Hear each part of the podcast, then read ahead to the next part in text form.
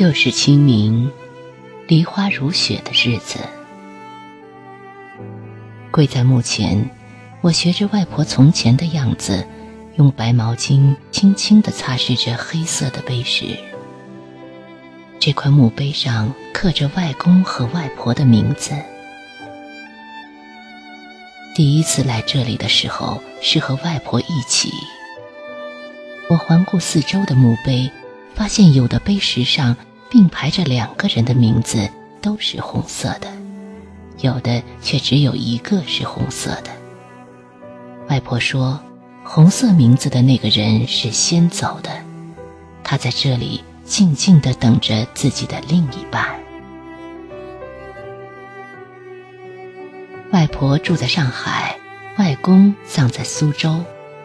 每次外婆来苏州的时候，总会带上绍兴花雕和很多外公生前喜欢吃的小菜。外婆说，外公一个人在那么远的地方等她，会很寂寞、很孤单的。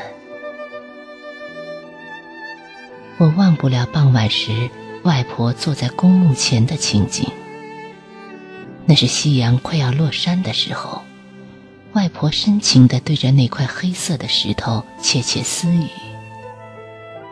我在远处听不见他在说什么，只记得晚霞照在外婆银色的发髻，她瘦小的身躯包裹在夕阳中，像被一团金色的佛光笼罩全身。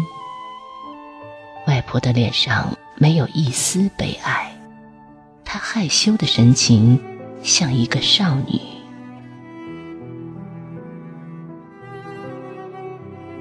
外婆说，墓碑上自己那无色的名字，就是外公留在这个世上的牵挂。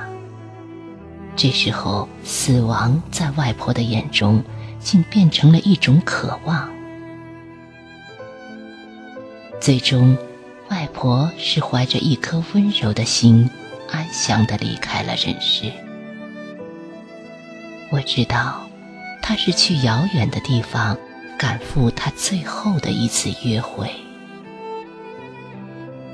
注视着墓碑上外婆慈祥的笑容，我禁不住有些羡慕。看看身边的人们，分分合合，聚聚散散，爱情变得淡如白水。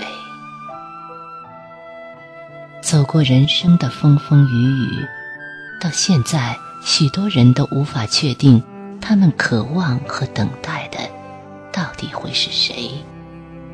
而又有谁，将来会在这里等待和牵挂着自己？其实，每一对幸福的夫妻，最终都将是一个人对另一个人的等待和守候。